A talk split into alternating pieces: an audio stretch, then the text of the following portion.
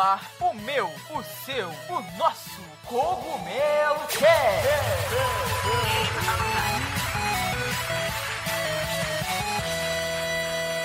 Oh yeah, Mario Time! E aí, pessoal, tudo bem com vocês? Aqui quem tá falando é o Toad.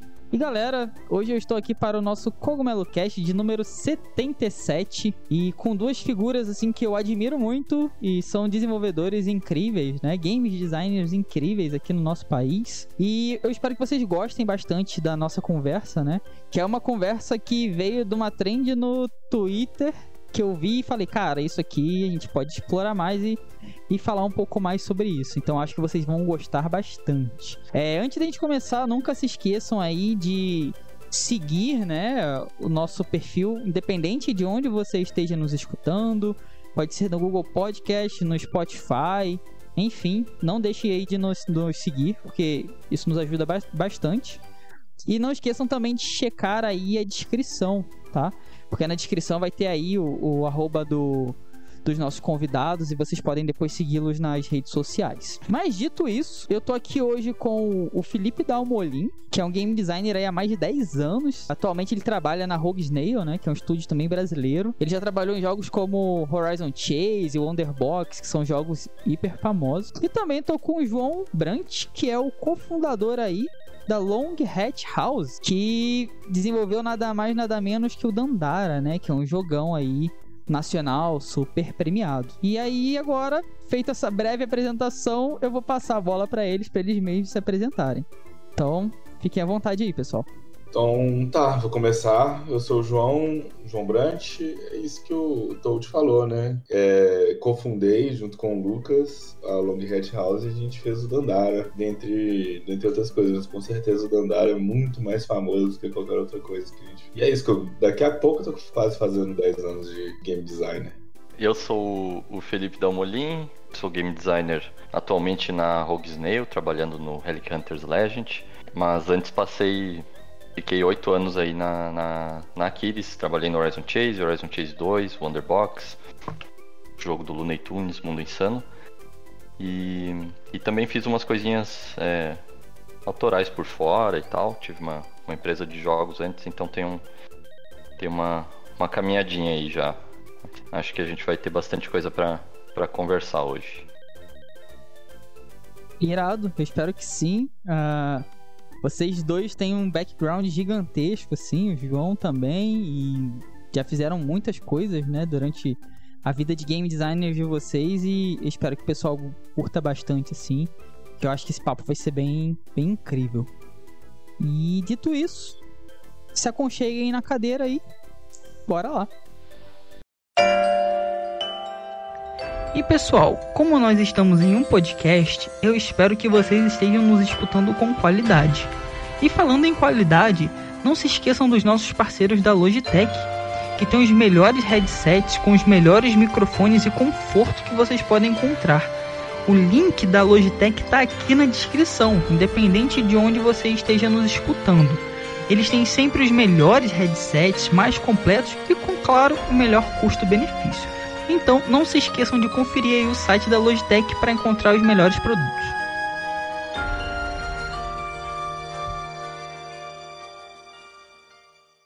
Então, pessoal, hoje o nosso Cogumelo Cast aí tá focado, como vocês podem ver, né, no título, na criatividade, né? A gente que lida com desenvolvimento de jogos, principalmente na parte de game design, temos que ser criativos quase a todo tempo, né?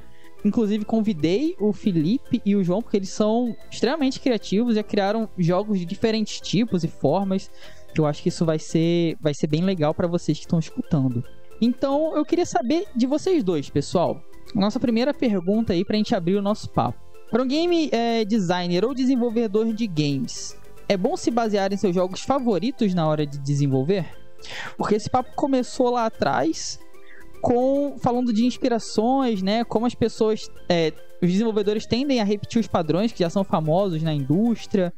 Então eu queria saber de vocês, né? É bom se basear nos jogos favoritos na hora de começar a desenvolver, assim? Eu acho que essa pergunta, ela é tipo. Sei muito abrangente, dá pra falar o dia inteiro sobre ela, porque quais que são os jogos favoritos, né? se, a, se os jogos favoritos, por exemplo, depende da pessoa também. For um ou dois jogos, tipo, a pessoa tá jogando LOL a vida inteira e esse é o jogo favorito dela, aí eu diria que não. Mas se a pessoa tem, tipo, muitos jogos favoritos, né? A gama de jogos que ele joga, assim, vai do 8 ao 80, vai, vai em todos os lugares, aí é bom, né? Eu acho que é melhor para se basear, mas, assim, se basear em jogos favoritos é também muito tenso, né? Senão você acaba repetindo também, tipo, fazendo jogos sobre jogos. Tipo, é bom ter um leque, né? Ter uma gama de jogos que você. Tipo, uma gama de jogos que você pode se inspirar, você sempre olha, você tá prestando atenção alta, isso é, isso é muito bom para você se inspirar em jogos, mas e nunca ficar só em alguns, né? Esse é o negócio. Mas assim, ficar se inspirando em jogos também, só jogos, né? Para fazer outros jogos, você acaba fazendo uma coisa que não é tão, talvez não tão criativa assim. Eu acho que tem dificuldade de pensar um jeito de ser criativo pensando só em outros jogos. Eu concordo, eu acho que é... o negócio é procurar onde estão as referências, né? Eu acho que é um pouco natural que a gente é, vá pro lado de querer fazer alguma coisa parecida com o que a gente já jogou e com o que a gente gosta e, e jogos favoritos, mas é 100% isso, assim, é, não é uma dica boa para alguém que vai começar a fazer jogos, por exemplo, jogue, jogue um único jogo e tente replicar ele, assim, sabe? Porque quanto mais referência tiver e de gêneros diferentes e de jogos diferentes, mais o, o jogo fica rico, assim. E até eu tem um exemplo que eu, que eu gosto que, é, de dar, que é do, do Horizon Chase, lá o primeiro, quando a gente fez ele para mobile. Uh, ele é claramente um jogo inspirado em OutRun, Top Gear, Lotus, esses jogos de corrida dos anos 80 e 90, né? Então, para nós, teve uma, teve uma, uma intenção, assim, de, pô, vamos fazer uma parada tão legal quanto o que a gente jogava e, e, é legal a gente conseguir tentar resgatar esse, esse espírito assim, pô, por que, que eu gostei tanto? Como é que eu faço isso agora? Que não, não basta jogar, né? A gente tem que entender por que, que funcionou, desconstruir a parada e tentar construir de novo. Só que um jogo que me ajudou demais e, e resolveu um problemão, já dei palestra sobre isso, escrevi sobre isso e tal, resolveu um problemão do Horizon Chase é, do primeiro, foi Flappy Bird, por causa de, tipo, a forma como a tensão funciona e as curvas funcionam num jogo é, tipo Horizon Chase, acabava que um jogo tipo Forza, Gran Turismo, até um, sei lá, Need for Speed, coisa mais arcade, assim, não era uma referência pra gente de gameplay. E eu acabei tendo que achar uma solução lá num, num outro tipo de coisa, sabe? No, no gênero Flappy Bird, Helicopter, esse tipo de coisinha mais arcade, assim, que é, eita, o negócio vai, vai bater, vai cair, eu preciso apertar um botão para salvar, né? É, então acho que ter esse pool de referência à mão, assim, e, e buscar outros jogos que não só os jogos do gosto pessoal, né? Eu acho que é sempre bem importante e, e enriquece o trabalho, né? Eu não, eu não, tinha pensado nem falando sobre o iniciante que você falou aí também. Principalmente o iniciante, né? É... Tá fazendo o jogo dos sonhos é sempre uma coisa que a gente fala para não fazer, né? É porque a gente vem meio é, sequestrado por essa. Pelo, pela fantasia assim de, pô, tudo que eu tô jogando, e isso serve para outras, outras mídias também, tipo galera que faz, vai para cinema, escrita e tal. A gente vem do amor pela, pela forma de ter consumido o que existe de melhor naquela forma, sabe? Na, tipo, leu os, os, livros mais maneiros, jogou os melhores jogos e tal, agora quero fazer. Só que, pô, pra fazer naquele nível, fazer já o que tem de melhor e tal, tem todo um, um caminho. Eu tô longe de fazer o, o meu jogo dos sonhos, assim, sabe? Então tem um, tem um aprendizado aí, tem que ter esse cuidado, assim, quando é, quando é iniciante, de, de não, não meter os pés pelas mãos, sabe? Saber que a, a, a capacidade de, de crítica e de consumo não necessariamente é a mesma capacidade de produção, assim, e que a gente precisa trabalhar para caminhar esse gap aí, né? Exato, tem toda uma caminhada que você tem que fazer, né? Que, que de desenvolvimento, que não é bem a caminhada de jogar e entender o que é o jogo. É, isso aí. É quase eu até como diria você... que nessa pergunta, tipo, ter a. Ter, tipo, jogos favoritos, né? Ter essa classificação, ela é ruim, assim. Tipo, é bom você não ter isso, você ter fixado. Eu gosto desses jogos e não gosto desses. É bom é. sempre pensar num jogo, assim, como quais são as coisas boas e as coisas ruins dele. E sempre ficar com a cabeça aberta, né? Acho que ter um. Classificar um jogo como favorito meio que fecha essa cabeça um pouco, eu acho isso. Eu concordo. Boa. E isso que vocês estavam falando, né, é, da jornada e da caminhada, é quase como você ter aumentar a sua sensibilidade, né, para entender as coisas que estão ao seu redor, para passar aquilo para os jogos, né. Eu vejo muita gente que está começando, fazendo o jogo muito baseado naquilo que gosta muito. E isso tende a, dar muito errado, geralmente, né? É, teve, tem, teve um exemplo que ficou famoso. Eu, eu tiro ele como um exemplo, para mim, que é o Tunic, que é um jogo que ficou bem famoso. Saiu, se não me engano, ano passado concorrer no The Game Awards, só que ele bebe muito ali de Zelda, bebe tanto que é quase um Zelda indie, sabe? E isso para mim mata muito o jogo de todas as formas, porque ele deixa de ser algo novo, algo diferente, né? Por mais simples que possa ser, é, ele não, não inova, né? Então é um pouco, literalmente, se baseando 100% no que o desenvolvedor gostava, né? Eu acho isso muito, realmente, eu... que nem vocês falaram, é muito perigoso, né? É, eu não, não, joguei o Tunic ainda, mas tenho bastante vontade, assim. Mas fazendo um parêntese disso, Todd, é, você me lembrou que é até curioso que, por exemplo, é, a própria franquia Zelda tem um, um, costume de se reinventar, né? Jogar fora a fórmula e, e fazer um, um, negócio diferente, assim. Aconteceu lá do 2D pro 3D, aconteceu lá no Wind Waker, aconteceu agora com o Breath of the Wild, de tipo, vamos, vamos criar uma parada nova aqui.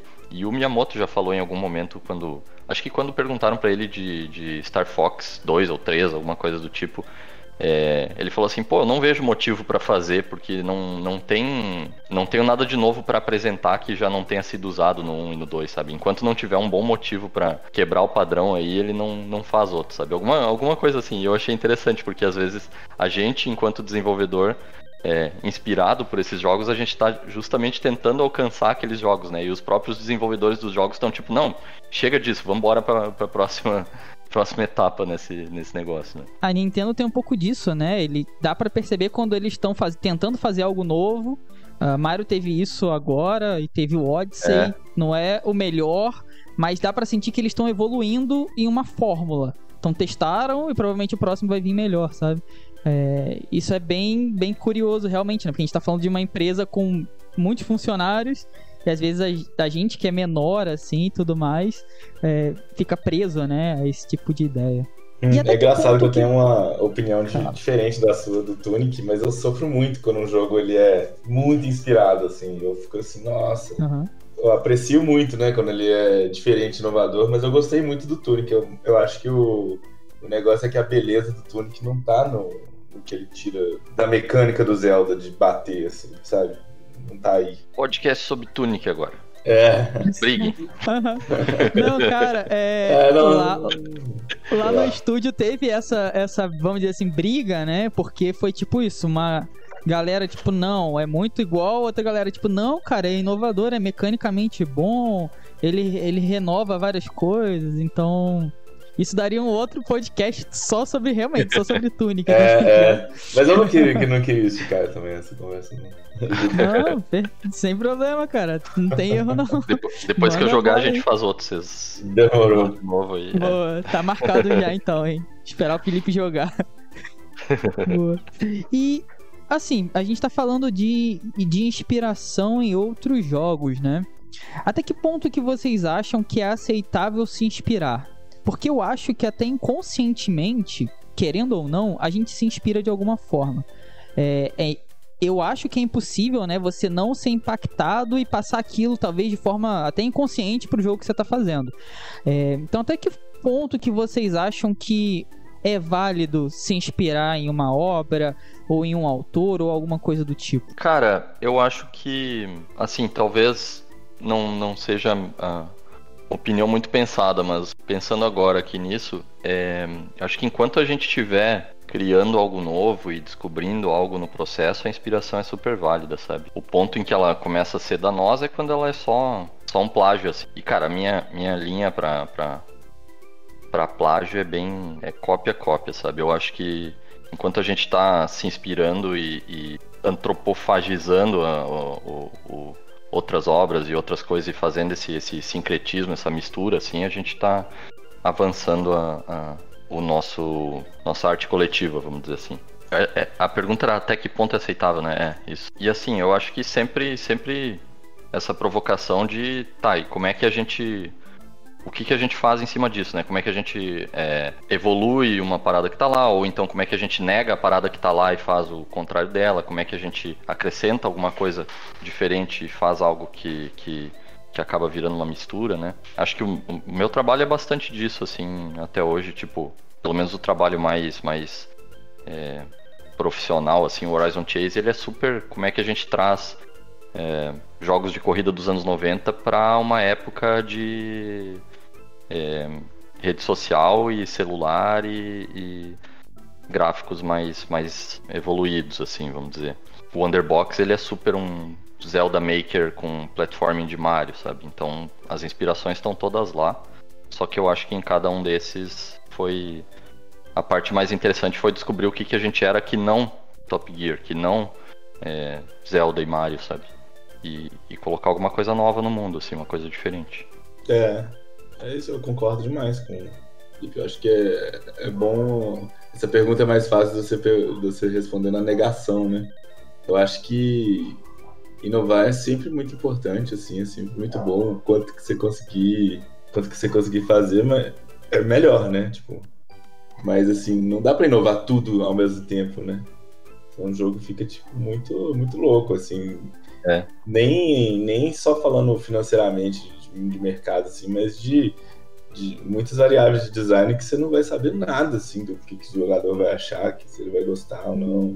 Que vai demorar, tipo, tanta interação que que ele vai consumir demais, né? É bom algumas partes que você não é, não é a beleza do jogo, né? Tipo, você pode se inspirar em outros jogos, assim, para preencher aquele espaço com a solução de outra pessoa. É, total. E, e, muito do game design é feito assim também, né? A gente, a gente não, não cria nada do zero e, e tipo, meu jogo tá no vácuo aqui, intocado e, e sem tocar em ninguém. É, ele a gente se comunica assim, inclusive, né? Pô, é, é, um, é um jogo tipo tal, só que com tal coisa, sabe? Um, e aí eu acho que faz parte do. faz parte do. de fazer design, assim, tipo, para um, pra um mesmo conceito tem mil formas de, de, de resolver aquele conceito lá. E eu acho que quando a gente faz isso, o jogo se inspirando, etc., a gente está explorando as, as formas não exploradas, assim, né? Tipo, ah, sei lá, Dark Souls fez, instituiu uma, uma parada aí a ponto de virar, virar gênero, vamos dizer. Cara, quais são as outras iterações de Dark Souls que a From Software não está fazendo, porque a From Software está é, tentando evoluir a fórmula do jeito deles, né? E aí a gente tem sei lá, Lords of the Fallen, aquele outro lá que era sci-fi, e tem todas as versões de, ah, eu sou um Dark Souls 2D, Salt and Sanctuary, etc. Eu acho que isso é super legal. Claro que pode, pode rolar uma saturação em algum momento, assim, mas a nível de, de exploração do que é possível fazer com, com videogame, eu acho que faz parte. Não são necessariamente grandes saltos, assim, mas são passinhos laterais de, de coisas inexploradas e às vezes alguém acha alguma coisa muito massa aí, sabe? Exato. Tem um. Tem um autor que eu não me lembro o nome, que eu sou péssimo com nomes, mas ele meio que diz que é impossível você inovar 100%, né? Você sempre é impactado por algo que veio antes, você pega aquilo e transforma em algo novo, né? E que nem vocês é. falaram, eu acho que é um pouco assim com games também, né? Você vai mudar alguma coisa, mas você tá bebendo de. até inconscientemente de outras fontes, né? É, mesmo que eu queira fazer um jogo completamente fora da, da dos padrões, assim, sabe? Tipo, pega um, um The Sims, assim. O The Sims é um negócio super diferente que, que conquistou o mundo quando chegou, mas essencialmente ele ainda tem, tipo, um monte de barrinha de vida, coisas descendo as tuas barrinhas de vida, ações que tu tem que fazer para é, se manter é, inteiro, sabe? Então, existem conceitos de game design mais, mais é, core, assim, que não necessariamente vieram do, do de um espaço externo, assim, vieram bem de, de, de, videogame mesmo, apesar do contexto todo temático ser tipo, cara, é uma vida, você você vive com a família e trabalha e tal, que, que era super novo e, e... É, normalmente uma coisa sem, sem batalha, né, é sempre novo, diferente. E, pessoal, vocês estão falando aí de vários jogos, né, e e como a gente falou, meio que é impossível você criar algo novo do zero. Então, queria saber também de vocês quais jogos mais inspiram ou inspiraram vocês até hoje, né? Durante seus desenvolvimentos. Aquele jogo que talvez sempre. Ou aqueles jogos, né? Que talvez sempre renovem o espírito de desenvolvedor, assim. Então, quais jogos mais inspiraram ou inspiram vocês, assim, até hoje, né? É, eu acho que tem vários sabores de inspiração, né? Tem, tem inspiração desse, de a gente se basear muito no jogo, mas acho que, sei lá, uma das inspirações assim que eu tenho, que a primeira que eu tenho, né, é tipo na época que eu achava que jogo era tudo AAA, né? Não sei se o Felipe começou, quando ele começou, ele teve esse momento que era, pô, não existe, eu tenho que ir lá por fora se eu quiser mexer com jogos. Que aí a primeira inspiração que tem é você ver um Cave Story da vida, né? Que é um, um jogo que um cara fez sozinho. Nossa, demais. Aí você, ah, dá para fazer, né? Tipo, essa inspiração do tipo que dá para fazer é muito importante também, mas tem, por exemplo, Dandara é um jogo cultural, né? E sempre tem aquele medo de vou fazer um jogo cultural, vou fazer o jogo do Saci, ninguém vai gostar, né? Essa coisa assim, um jogo que me, me inspirou muito para né, no comecinho ali para tentar explorar isso foi o Okami, o jogo lá da Capcom, que você é um cachorro, que é uma deusa, e aquilo é tudo tudo um monte de história de, de fábula do Japão, assim, que eu vi uma entrevista que até para os japoneses aquilo era meio chato mesmo, para os próprios japoneses, mas eu, eu a experiência de jogar o jogo, de conhecer aquilo tudo, foi muito massa, assim, de conhecer uma coisa coisa muito cultural de uma forma extremamente lúdica, assim, que eu achei que, pô, dá para fazer, né? Um jogo que, que me inspira muito agora é o Vagrant Story, que é um jogo que nunca fizeram de novo. Que eu gosto, assim, né? Tem, tem esse sabor assim, também. Nossa, que da hora que inventaram isso nessa época. Que massa. Muitas respostas. Pois, esse exemplo do Okami aí me, me abriu um, um buraco na cabeça aqui que eu não, não tinha uhum. pensado em que da hora. Cara, para mim eu acho que tem, tem essa, essa grande inspiração de, de quando começou essa, essa leva índia aí de 2004 para frente, é, mas para mim bateu isso uh, com a Vlambir. Quando eu estava começando a fazer jogos e, e, abrindo minha empresa de jogos, que era eu e mais dois, dois amigos, é, a Vlambir estava bombando e me mostrou também esse caminho assim de tipo, eita, é, jogo não precisa ser só tipo um, um GTA, um, um Skyrim. Dá para fazer uma parada pequenininha, rápida, arcade, divertida, gostosa de jogar, assim. Me inspirei muito neles para saber que dava para eu, pra eu fazer jogo, sabe? É, é, a galera que fez o Super Crate Box, o Luftrausers, o Nuclear Throne. Total também eu acho que era. É, né? É, era, era dois caras, eu acho foram bem bastante inspiração assim. Mas eu acho que num, num escopo maior assim na, na, na, larga escala das coisas eu acho que a Nintendo me influenciou demais. E eu demorei eu, eu fui entendendo o porquê com o tempo mas a forma como eu entendo isso hoje é assim. A Nintendo é os jogos têm uma visão de tipo, cara, jogo é para todo mundo, uh, independe de, de idade, de gênero, de época e tal. Uh, Mario sempre vai ser teu amigo, Zelda sempre vai ser heróico e, e assim, não trilhou aquele caminho que, que para mim é muito simbolizado no Sonic. Desculpa se eu ofender algum fã de Sonic, mas tipo de. Ele é radical lá nos anos 90, e daí então nos anos 2000 o primo dele tá com as armas porque ele quer ser GTA, e daí depois ele é super épico lá em 2008 porque ele é o Sonic heróico da, da geração PlayStation 3. E, e Mario e Zelda para mim é sempre tipo uma coisa muito sabem o que são e são acessíveis assim, de um jeito que eu tento trazer isso pro, pro, pro meu trabalho comercial assim. O Horizon Chase a gente conversou muito sobre isso lá dentro daqueles de tipo, cara, querendo ou não, ele tem a vibe Nintendo assim, sabe, de pick up and play. Tua amiguinha, tua, tua, tua prima, tua sobrinha chegou em casa e, e tu quer mostrar um jogo, põe o controle na mão e bora jogar Horizon Chase, sabe? É, vi muito relato desse tipo, assim, de família jogando junto e tal. E para mim a, a, Nintendo é quem, quem carrega essa bandeira. E daí o Wonderbox também para mim é a inspiração na forma mais clara, assim, que é Super Zelda e Super Mario e Super Maker, que também é uma coisa mais aí puxando de Minecraft e tal, dessa geração toda aprendeu a construir antes de aprender a, a, a dar tiro, assim, sabe? Total, Nintendo, puta inspiração. Demais, demais. Pra fazer jogo diferente, né? Estão sempre fazendo jogo diferente. É, e essa noia de se renovar, assim, sabe? Eu escrevi isso uns 10 anos atrás, que, tipo, é, o Mario é um.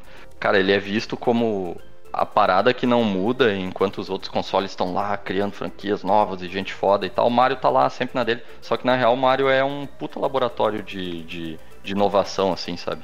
Quase não tem um jogo do Mario que é só igual ao outro.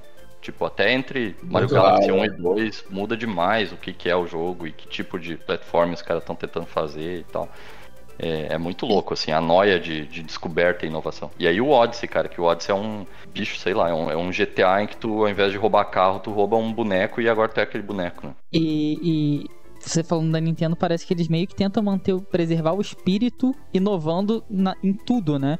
Mas pre preserva o espírito. Então, que nem você falou, tipo, o Mario é sempre o Mario, o Link é sempre o Link. O espírito tá ali, independente de qual jogo que você esteja jogando, né?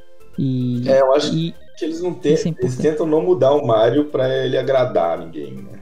Isso, então, isso aí, sim, isso aí. Sim. Ele é o né? senhor videogame, assim, cara. É... é. Se você uhum. tem algum interesse em videogame, tu vai se divertir jogando esse cara e não, não, não precisa se preocupar se vai é, ser difícil demais, espirrar sangue na tela, o que que vai, sabe? É, é muito cozinha, né? Tipo, você chega num restaurante chique, você aceita o que o cara vai fazer pra você. Você não fica pedindo, ah, eu quero com coisa, eu quero com outra coisa. Aí você vai no McDonald's, tipo você fica pedindo, né? Sem, sem tomate e tal. E o cara tem que te fazer. É tipo isso, né? Mario, tipo cozinha. Muito bom. Eu não, não, não, sei se eu gosto 100% do, de comparar o Mario com a cozinha fina, assim, Michelin 3, não sei. A cozinha né? da avó, cara. Mario é, a cozinha da avó. É, pode crer. Mas é uma boa, caiu bem agora. Do you speak English? No? Calma. Eu também não falava inglês, mas o inglês mudou a minha vida. E graças a Docs English Course, eu pude viver experiências incríveis por conta do inglês. Os links da Docs estão aqui na descrição, independente de onde você estiver nos escutando. Não deixe de conferir e conhecer este curso que pode mudar a sua vida também com o inglês. A gente falou, né, ainda agora, sobre como os jogos influenciam a gente que desenvolve jogos. Mas a gente não vive no mundo dos jogos, né? Nós vivemos em uma realidade totalmente diferente, né? E muitos grandes desenvolvedores, como o Miyamoto, né? Já deu o clássico exemplo lá da, de brincar no, no, no na caverna e depois passar aquilo para Zelda. Tem o Kojima, que bebe muito ali do cinema e da música para fazer seus jogos, que são outras áreas totalmente diferentes, né, de jogos, mas eles têm uma sensibilidade que conseguem transpassar aquilo pro videogame. Então, eu queria saber de vocês assim, como a vida ou a infância de vocês, né, tiveram impacto em como vocês desenvolvem seus games, porque para mim impacta até hoje assim. E aí eu queria saber de vocês qual o impacto da realidade, né, de vocês é, qual o impacto que essa realidade tem nos jogos que vocês desenvolvem? Não sei, quem começa? Quer falar, João? Pode, pode mandar ah, é, eu acho que. Não sei, né? Eu fui uma criança com muito videogame. Acho que fui criado com muito videogame, nerdzinho, desde muito pequeno, assim. E, sei lá, eu ficava tentando jogar, jogar o máximo de videogame que eu conseguia, sei lá. E, e, não gostava de ficar jogando os mesmos jogos, eu acho que isso ajuda. Eu ficava no, no negócio de emuladores e rooms, assim, quando eu descobri aquilo, né? Aí eu ficava pegando, por exemplo, os jogos Super Nintendo do. Pegava lá, tem a lista, assim, aí você clica no link do, do, do 0 a 1, do A, do B, do... aí eu pegava no zero, eu pegava jogo por jogo, assim, já fiz isso só pra testar, assim. Demorava muito, né, no download. Sei lá, eu fazia isso, eu ficava procurando o jogo, a batida perfeita, assim, com, com, com videogame muito, quando era. Minutos pra baixar 2 MB de jogo? É, exatamente. Aí joguei muito jogo de filme, jogo, jogo, jogo estragado, jogo ruim pra caramba. Procurava jogo grátis né, na internet, jogo do, é, Kusoge, essas coisas assim, uma hora eu tava nessa também. Aí que eu descobri o Cave Story, inclusive. É, descobri no jogo. É, jogo. Não sei se chama. Não sei como é que chama mais em, em japonês, mas tinha tipo esses jogos japoneses traduzidos. Sei lá. Fazia muito isso, assim. Eu lembro que em algum momento da vida também eu tive. Sei lá, é, é uma necessidade muito de ser surpreendente. Das coisas serem surpreendentes eu acho que eu, uma coisa que eu levei para mim, assim, do jeito que, que eu me comporto, mas também levo para meus jogos, assim, eu não sei da onde que saiu isso, mas eu tenho essa, essa, essa vontade, né, de fazer isso. Então, vem, vem da vida, isso com certeza vem da minha vida, não veio dos videogames. Acho que para mim é bem parecido. A gente até brincou naquela thread do, do Twitter lá, tipo, pô, o, o Miyamoto ia pro, pro mato, ia pra caverna, e daí ele fez Zelda. Eu jogava Zelda quando, quando era pequeno. aí, aí, eu fiz um, uma tentativa de Zelda Maker. Mas eu, eu, eu, também joguei bastante videogame quando, quando era criança, computador e tal. Tinha um computador que era, que era mais. Não, não tinha muito jogo, assim, aí meu tio foi, foi me visitar e ele, ele tinha vontade de jogar Doom, Heretic, essas paradas todas, ela e ele instalou lá no computador. Eu tinha tipo 4, 5 anos e tava cheio de, de jogo de tiro em primeira pessoa no, no, no computador lá, com, matando demônio, matando Hitler numa, numa armadura de mecha e coisa. Então teve bastante. teve uma, uma, Tive uma infância bem liberal, assim, de. de... Joga aí, sabe? É, só que eu acho que a maior influência talvez nem tenha sido tanto o jogo, porque eu não tinha, não tinha tanto acesso aos jogos em casa, assim, fora de emulador, e daí emulador sempre tá uma geração atrasada, sabe? Emulei muito, muito Game Boy, Game Boy Color. Game Boy, é, total. É, também, nossa, joguei tanto, tanto jogo do, do Homem-Aranha, assim, jogo de Star Wars, uns meio ruins, sabe? É, mas revista de jogo me pegou demais, assim. Em... É com CDzinho, né? Não, até não, sabe? É... Claro, comprei bastante revista com CD, mas o principal para mim foi essas Nintendo World, é... Ação Games. Ah, sim, é verdade. Isso aí também rolou. Porque me trazia todo um, um mundo assim de. Eu, eu, sempre li bastante e essas revistas elas misturavam as duas coisas, assim. Era tipo, tá, eu não eu fui conseguir jogar Zelda Ocarina of Time lá em 2002, sei lá. Só que em 98 eu tava com o detonado do jogo na mão, em três revistas da, da Nintendo World. E, cara, eu lia aquilo lá e lia de novo, e lia de novo, e o jogo todo ia, ia. Tipo, eu ia criando o jogo na minha cabeça, assim. Depois, quando eu joguei, eu nunca nem zerei o Ocarina of Time, porque a versão da revista era, era mais legal, sabe? E. E eu gostava muito disso, assim, esses detonados e imaginar os jogos que a galera tava falando sobre. E eu pegava também papel e lápis e ficava, assim, tipo Banjo Kazooie. É... Nossa, desenhei um monte de fase de Banjo Kazooie é... de papel, assim, antes de jogar Banjo Kazooie, porque eu não. Só conhecia pela revista, sabe? Então eu tinha uma ideia do jogo que não era bem o que o jogo era. E, e eu acho que isso me, me levou para um espaço de, putz, quero, quero criar também essas, essas paradas, sabe? Aí um Mas... tempinho depois.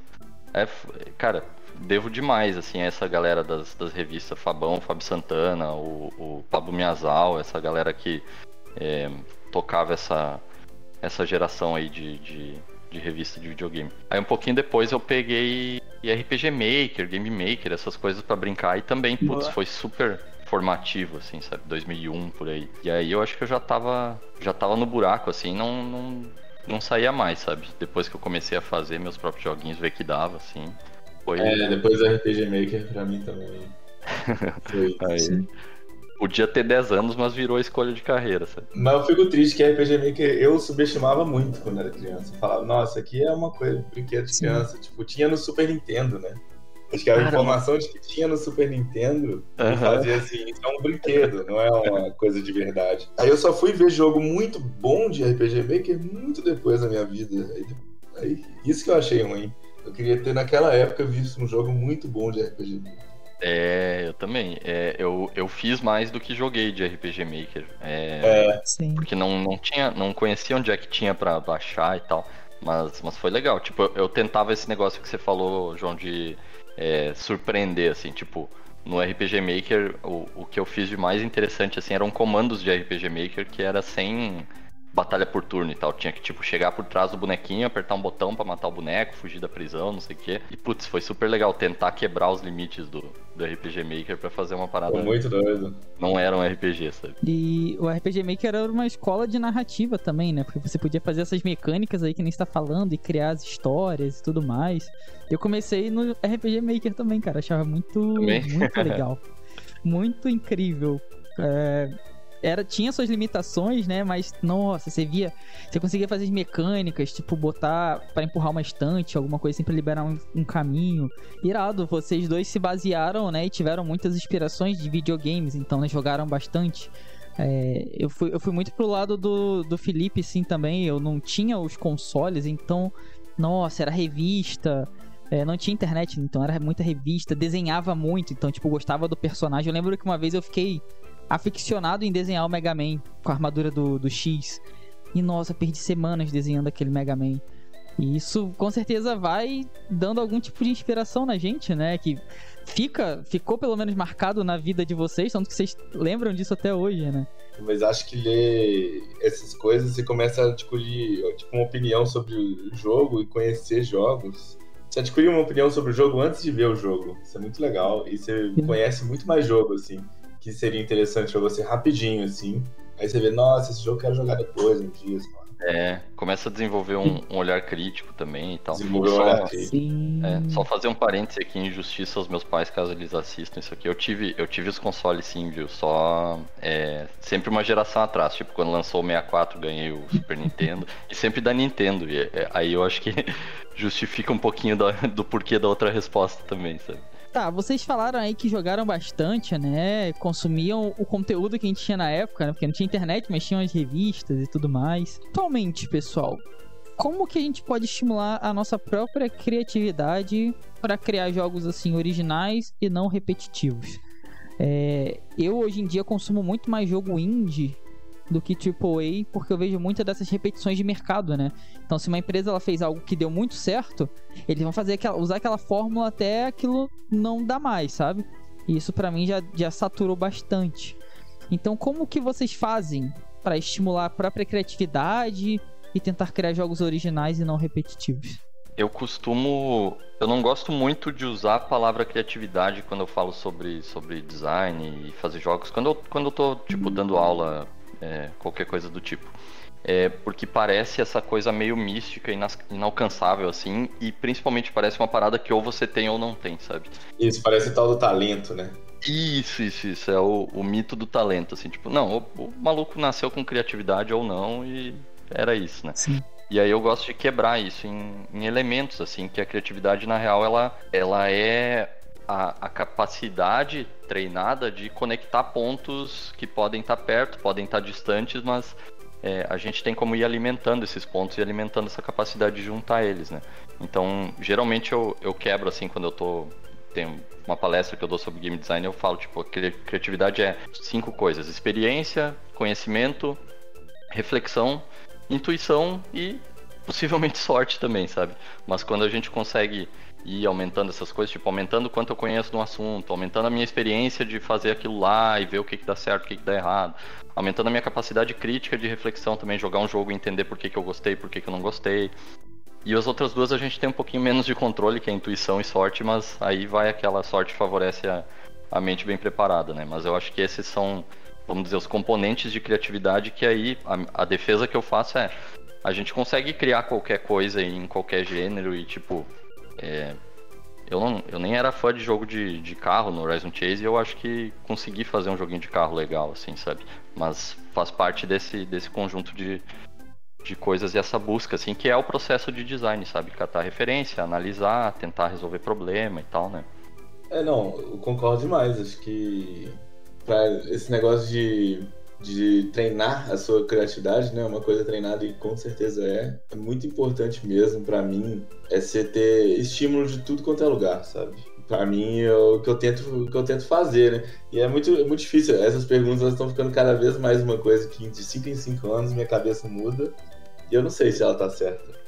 Mas hoje em dia eu tô tipo tentando achar estímulo de todo mundo, de todo lugar, fazendo esporte, conversando com todos os amigos é, conhecendo mais gente, lendo, lendo mais livro, lendo não só livro de design, é, assistindo de tudo, sabe? Assistindo série que eu acho que não vou gostar, essas séries coreanas, assim, que, putz, maior romance que demora oito temporadas pra eles pegarem a mão no outro. Por que, que, as, por que, que as pessoas gostam disso? Aí você vai e assiste, assim. Fica eternamente curioso e eternamente querendo uma coisa diferente, assim. Acho que ajuda.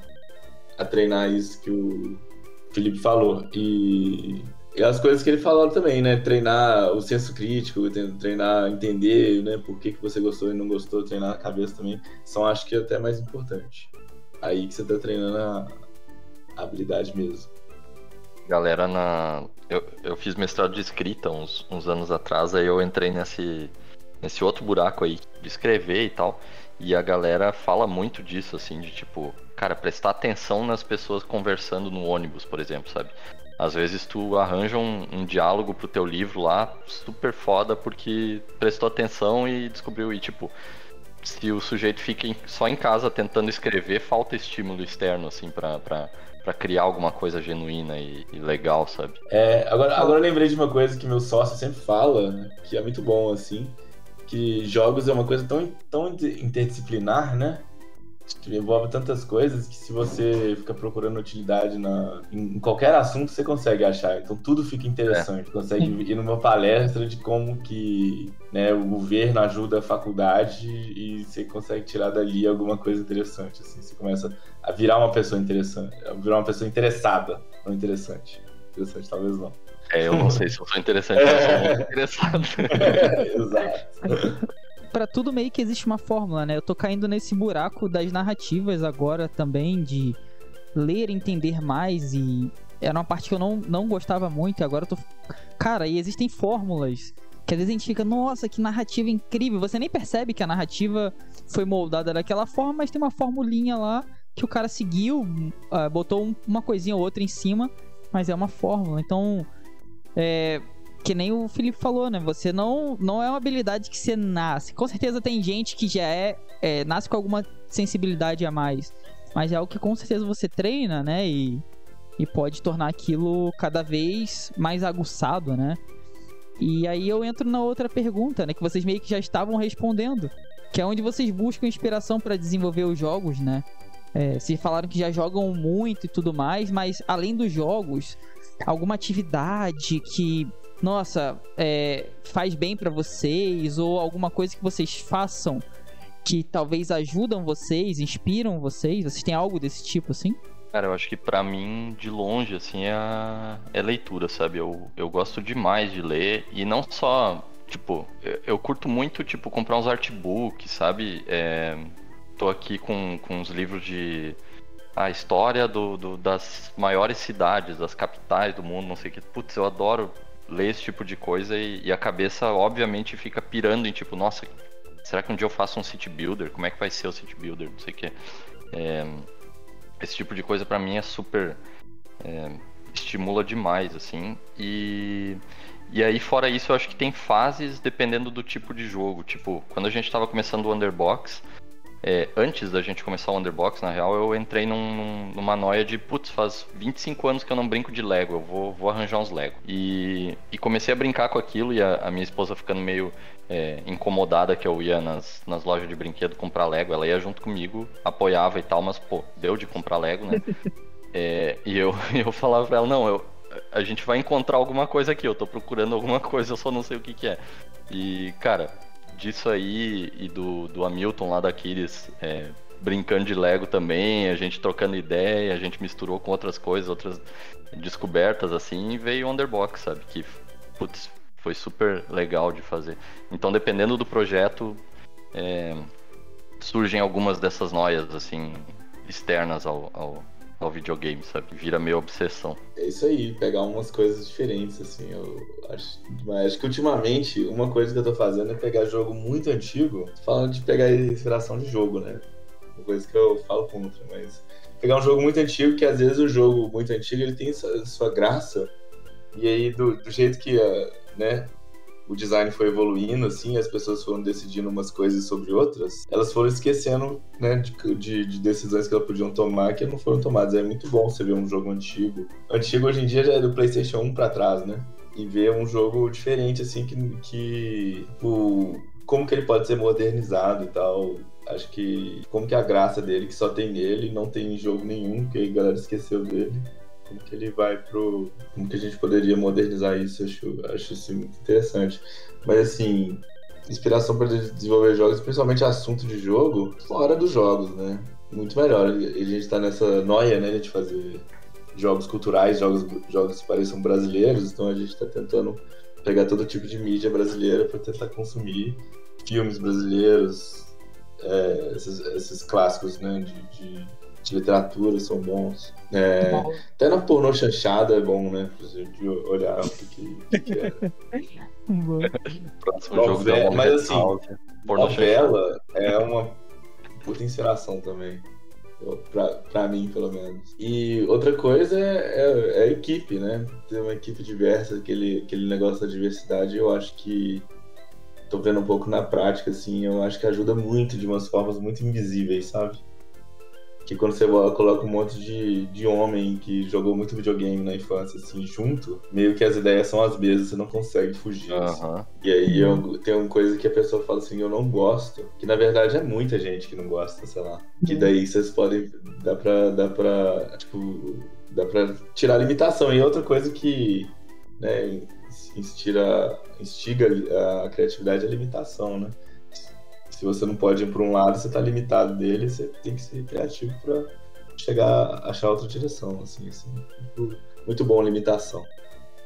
Nossa, total, isso faz toda a diferença mesmo. E tanto, tanto lá no Underbox, naqueles a gente teve uma, uma busca ativa por isso, é, no que a gente conseguiu, assim, e na Rogue eu tô vendo isso muito, muito presente, de vozes, vozes é, diferentes e divergentes e diversas dentro da, da equipe trazendo pontos de vista diferentes. Isso é bem, bem enriquecedor, assim, sabe? É, e é muito invisível o jeito que, que acontece. Uhum, uhum, é sutil, né? É sutil. Mirado. É... Eu costumo, atualmente eu tenho visto muitos filmes assim que eu deixei passar. Uma coisa que eu vi recentemente foi Akira e Ghost in the Shell, assim, os animes. E eu fiquei perplexo, que aquilo é, é incrível, assim. Então, eu, eu tento. É, quando eu tento fazer alguma coisa. Eu tento fazer coisas que não são jogar videogames para ter, ter algum tipo de inspiração, né? E, e, e, ter algum feedback diferente, né? Porque às vezes eu, eu sinto que os jogos estão muito repetitivos e eu vou ficar repetindo aquilo. Então eu tento. Filmes assim, eu, porra, me amarro, sou apaixonadaço. E tô indo cada vez mais fundo nesses filmes mais, talvez, trashes e mais desconhecidos, assim, que eu acho bem legais. Tem umas paradas muito doidas, assim, sempre sempre ajuda bastante também. E a diversidade que vocês falaram também é bem, bem literalmente bem importante, né? Cabeças diferentes, pens com o mesmo problema para resolver, com pontos de vista diferentes, né? Isso com certeza ajuda muito. Né? Então a gente falou aí da criatividade, né? Como desenvolver a criatividade, né? Não como algo inalcançável, né? Mas como desenvolver isso e, e talvez os passos que você pode seguir. E agora a gente vai falar de estímulos, né? Como a gente é impactado, né, pelo que está à nossa volta, assim, como é que a gente consegue passar isso para ga os games, né? Eu queria saber de vocês aí, pessoal, como que vocês absorvem outros estímulos, né, de fora dos games e passam isso na hora de desenvolver, né? É, tem gente que só desenvolve tá sempre ali no PC ouvindo música e acha que aquilo inspira ou aquilo tem um impacto legal. Então, como que outros estímulos é, influenciam vocês na hora de desenvolver? Bom, como que eu é, já tô vendo a outra, a outra pergunta ali do ócio criativo, mas eu acho que muito assim. Eu vou fazendo de tudo, né? Fazendo todos os estímulos que eu consigo mas eu não consigo, eu não, não tenho nenhuma metodologia, assim, nenhum protocolo para fazer isso. Tipo, de, de, até seria legal desenvolver um. Pensando que adoro. Eu nunca pensei sobre isso, olha só. Mas eu, o que eu tento é buscar de tudo, fazer de tudo, sempre tô fazendo uma coisa diferente. Uma coisa que ultimamente tô até deixando a desejar de fazer isso. Tem que, tem que voltar a fazer isso. E... Mas é, eu fico absorvendo, vendo outras coisas e às vezes aparece uma ideia na cabeça, né? Eu tento ter um, um caderninho sempre perto, assim, pra anotar a ideia. Não deixar ela dentro da cabeça e aquela ansiedade que ela vai sumir. Você anota assim, você já vai estimulando. Acho que esse é o meu protocolo, sabe? Anotar a ideia. Cara, para mim é super isso também. É, tu falou que não tinha protocolo, eu, eu tava pensando aqui, nossa, nem um caderninho, cara. é bom, ainda bem que tem um, tem um caderninho, porque é, é isso, vai, vai vindo estímulo de fora e a gente é, visita algum lugar que não conhecia, faz alguma coisa que nunca tinha feito e tal, e, cara, impossível não, não passar alguma coisa pela cabeça, assim. para mim é muito é, necessário anotar, não, não só pra ideia não se perder, mas para eu conseguir evoluir ela quando eu, quando eu precisar, assim, sabe? Senão, às vezes, eu entro numa noia, numa agonia de tipo, pô, tô com uma semente de ideia aqui e não consigo. Não sei para onde ela vai. Cara, é só eu sentar num, num, com um caderninho e um lápis, assim, e, e para mim precisa ser analógico, sabe? Porque o computador eu, eu escrevo mais rápido do que eu penso, e no, no, no papel aqui eu penso mais, é, mais rápido do que eu escrevo. E daí eu tô lá tentando anotar o negócio e a cabeça tá pirando, enlouquecendo, assim, com mais ideia e eu não, não dou conta de, de anotar tudo é, rápido, né? Então, esse processo para mim é, é, quase terapêutico, assim, de, de sentar e, e, começar a escrever. Às vezes, agora nas férias, eu faz, tava fazendo bastante, tipo, vou para um café, boto um, um, fone de ouvido e começo a anotar alguma ideia, cara. Aquela ideia se desdobra em 10, fácil, fácil, assim, a partir do que eu tô vendo, a partir do, do, do fone ou só a partir do que a cabeça tá ecoando lá, assim, no, no processo de escrever, né? Mas para mim é, é, muito isso, é anotar. E, e é legal também disso. É, tô, tô olhando pra, pra caixa aqui que tem uns 30 cadernos de game design é, que eu tenho como resgatar depois, assim, e, tipo, tenho aqui a foto de onde é que a minha cabeça tava em 2012, 2013, que, que era uma, super ideia de jogo para fazer lá quando eu tinha a, a, minha empresa, a luderia, e daí agora eu olho e eu penso, pô, que, que legal, sabe? Que, que ideia massa, podia ter. Podia ser ingênua pro, pro, pro, pro momento e coisa, mas, mas tem muita coisa que é legal é, capturar de volta, assim, e, e, fico feliz que eu tenha registrado aquilo na, na época, sabe? Pois é, tá falando da falta de protocolo, é isso realmente aí que eu não tenho. Tipo, eu tenho um caderno, mas eu não uso ele só pra ideia. Eu uso, por exemplo, eu programo também, né? Quando eu for, tipo, bolar um sistema, assim, eu uso o caderno também pra, tipo, ah, esse aqui vai aqui, esse aqui vai aqui. Tipo, coisa da minha vida, assim, será que eu vou. Eu mudo de casa ou não? Eu boto prós e contras, assim. Tá super. tá super. É tipo, aleatório, assim, não, não consigo. Não consigo pegar esse caderno e entender uma linha de pensamento só. Aí as ideias do jogo me ficam pra trás. É, mas realmente pra, pra tirar da minha cabeça, eu consegui olhar pra ideia de fora, né? Outra coisa é que analógico ajuda demais, que eu tenho muito mais facilidade de desenhar. Você escrever e desenhar, por exemplo, uma tela de jogo, escreve, desenha duas telas de jogo, assim, escreve um pouquinho, uma seta, assim é muito mais fácil. Acho que no, no computador eu só consigo escrever frase, né? É horrível. Ou então abre o Photoshop, o, o, Illustrator e fica horas só, tipo. Só mexendo com a ferramenta. Nossa, é, ele fica né? lá Sim. arrastando pixel, assim, quando podia só fazer um rabiscão no caderno, puxar uma seta e anotar, né? Exato, né? Eu sou bem assim também. Eu, eu sou bem do analógico também, eu sou muito. Uh, tenho muita ansiedade, então, tipo, escrever me, me foca. E se eu tô no computador e, tipo, tem várias abas e a, a atenção se perde muito rápido. E é muito é, bom, demais. né? E, e, e, aí eu peguei aqueles cadernos que são todo quadriculadinho, né? E você pode desenhar em pixel art, assim, e aí facilita muito a vida, tá ligado? Eu sempre ando com um caderninho, um lapisinho, uma canetinha, assim, pra, para ajudar. Sempre vem alguma ideia no meio do nada, assim, sempre ajuda. Esse quadriculado é muito bom para fazer jogo de puzzle. A gente fez um uma vez é, que todos os levels eram no. Tipo, usamos o caderno quadriculado para desenhar os levels, assim, super legal. Irado.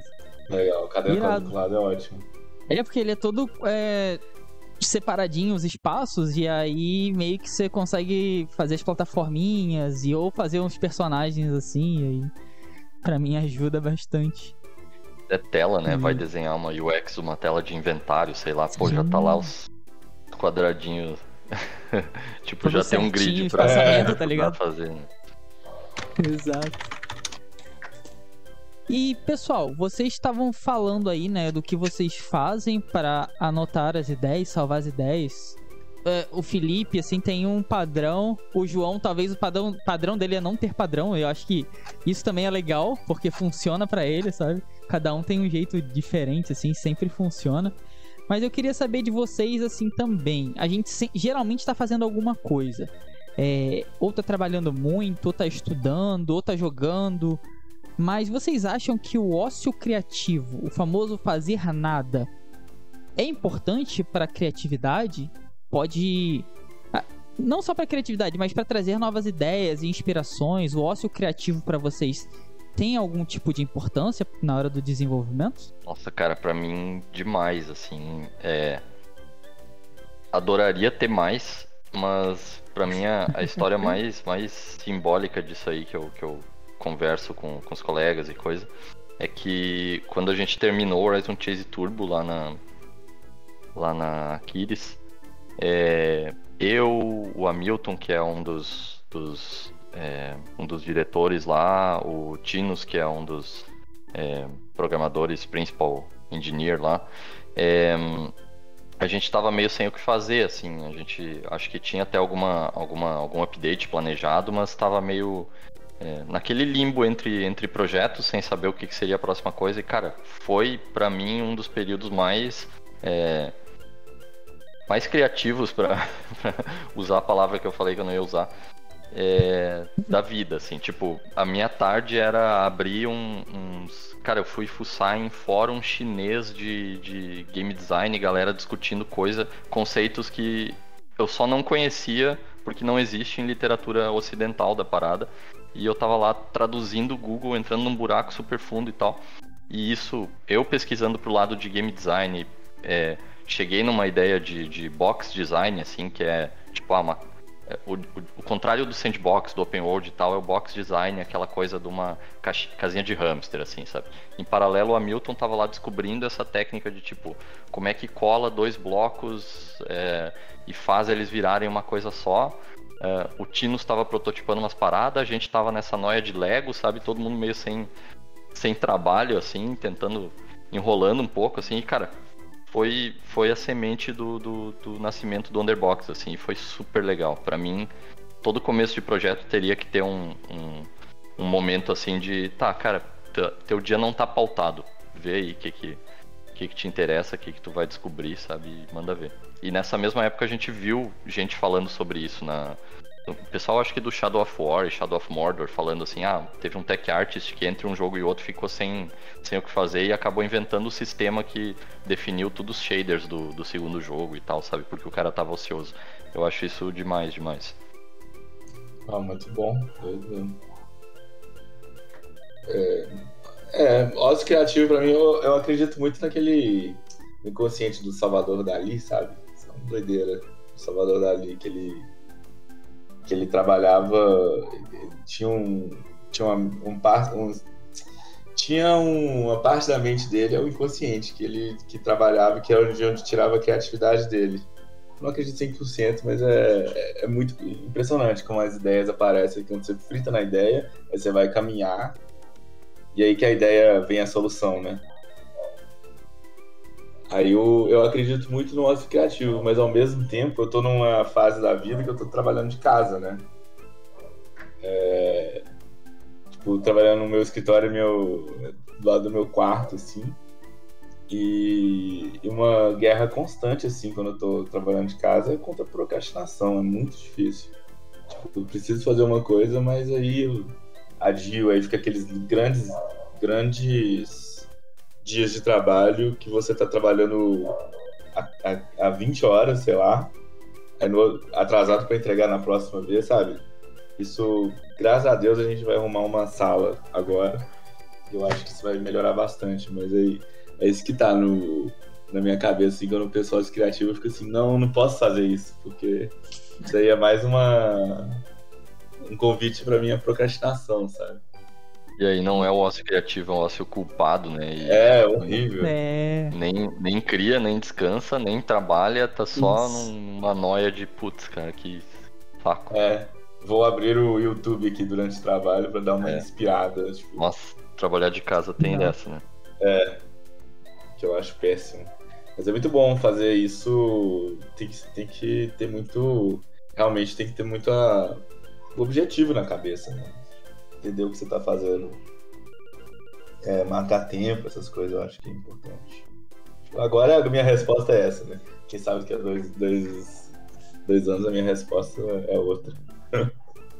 Depois você volta aí e a gente. Eu te faço a mesma pergunta aí vamos ver a resposta. vamos ver qual é. O João vai estar, mim, pô, assim... queria tanto trabalhar de casa. é, exatamente. Não, eu acho que pra. Exatamente. Pra coisa criativa é, é horrível, sabia? É, é foda mesmo. Tipo, é, só, só poder conversar. Aquela conversa constante, né? Você olha assim, olha um pouquinho pro lado, assim, você vê a tela de outra pessoa, aí você vê o que ela tá fazendo, você pergunta, ela tá com problema, aí você vê, aí aquilo te inspira, te dá vontade de sentar e fazer também. Nossa, eu demais. sinto muita falta disso, assim. Pra mim, me destrói, assim, não ter isso. Né? Aí que é difícil. Cara, eu sempre trabalhei assim mais à distância e eu tenho sentido um pouco dessa falta também. É... Às vezes você tem que chamar a pessoa, né? E ela não vê na hora ou vai ver depois tudo mais. E você talvez tá do ladinho ali e, tipo, olhar alguma coisa, ter uma ideia na hora, eu acho que isso ajuda. Mas, claro, trabalhar de casa você tem todo o prazer de estar na sua casa, né? Então. É, tem toda tem a calma de estar na Seus prós e seus contras, né? É. É. é. Tem, tem as vantagens, com certeza. Exato. Pra mim, o ócio criativo funciona bastante e, e, eu sou do interior, né? E é um lugar de praia. Então, eu sempre eu moro perto de umas dunas e eu gostava de ir, ficar sentado nas dunas assim, olhando o mar e esperar alguma coisa acontecer, sabe? Sempre aconte acontece alguma coisa, que parece que a mente limpa. E aí, quando você não tá pensando em nada, vem alguma ideia assim. Então, para mim Cara, é bem praia legal. é demais mesmo. Praia é muito, né? Praia é, é muito. Acho que praia, cachoeira, trilha, tudo que você anda cachoeira, assim. Isso. Faz um é. exercício de uma forma pouca, né? É bom. Parece que seu cérebro dá uma também, né? limpada, né? né? Chuveiro, total. Também é. Tomar um banho, né? Agora, mexer no celular, assistir TV, eu acho que não funciona.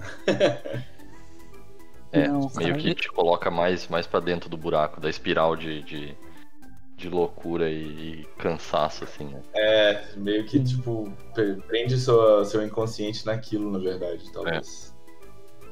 É. Eu tenho uma briga constante comigo mesmo, que é para não mexer no celular, cara. Eu boto timer, assim, de 5 em 5 minutos, aí as redes sociais fecham e tal. Mas, é, para mim, é quase uma briga, assim. Eu tô tentando focar cada vez mais no que eu tô fazendo, porque a, a dopamina que essas redes sociais dão pra gente é bem perigoso, assim, tá ligado? Eu acho que não ajuda é. em nada na, cri na criatividade, no desenvolvimento. É bem ruim, tá ligado? É, é. Um sequestro de, de atenção muito foda. Então é isso aí, pessoal. Chegamos ao final de mais um Cogumelo Cast. Essa vez o Cogumelo Cast de número 77 com esses dois game designers que eu admiro muito, assim, e, são brasileiros que me, me faz minha admiração aumentar ainda mais. E é sempre bom ouvir, assim, de amigos uh, esses pontos, né? Espero que vocês tenham gostado também. É, as redes sociais de todos vão estar aqui na descrição. Não deixem de nos seguir, independente de onde você esteja nos escutando porque é, tá sempre saindo podcast novo e com várias pessoas da área, assim, de da indústria de games, né? Não só desenvolvedores, mas pessoas que estão por trás ali nos bastidores que fazem isso tudo acontecer. Então não deixe aí de nos seguir que você sempre nos ajuda muito. De antemão, eu já quero agradecer ao pessoal por ter vindo, ao Felipe, ao João, Uh, a gente ter tirado uma trend lá do Twitter e passado por um podcast, isso foi muito, muito enriquecedor, assim. Eu, eu me divirto muito, assim, ouvindo também, sabe? Então, queria agradecer muito a vocês aí, pessoal. Voltem sempre. Vocês já vieram antes, estão vindo de novo e provavelmente vão vir mais vezes. É sempre um prazerzão poder falar com vocês. E é isso aí. Agora eu passo a bola para vocês poderem se despedir do pessoal também. Beleza. Cara, muito obrigado pelo, pelo convite aí de novo. É, obrigado pela, pela audiência, para quem for. Quem tiver escutado. É, quem quiser me seguir nas, nas redes lá é lipedal no Twitter. E dá pra ver que, que a Rogue Snail tá cozinhando no arroba Rogue Snail também, no Twitter e no. Putz, agora eu não sei se no Instagram é o mesmo, mas provavelmente é. E, e é isso. Uh, depois que eu jogar o, o Tunic, então a gente. A gente se acha de novo aí. valeu, valeu, João, também pelo, pelo papo muito bom, cara. É, eu queria agradecer também pro, pelo Toad por ter convidado e pela sua audiência aí, que tá, que tá escutando a gente. É, gostei demais e valeu, Felipe. É sempre bom conversar com o Felipe, cara, cara muito bom, muito talentoso, né? Fala isso. o pessoal adora falar isso, mas é, é verdade, é talentoso demais. E é isso, gente. Obrigadão. É, minhas redes sociais o meu pessoal é Twitter, é JoBrantJo, mas o, se quiser saber mais de jogos é long, arroba em tudo, até no TikTok. Eu vou botar um TikTok lá pra parecer que não é, não é de mentira. Uma vez. Então é isso aí, pessoal. Até o próximo Cogumelo Cast e falou!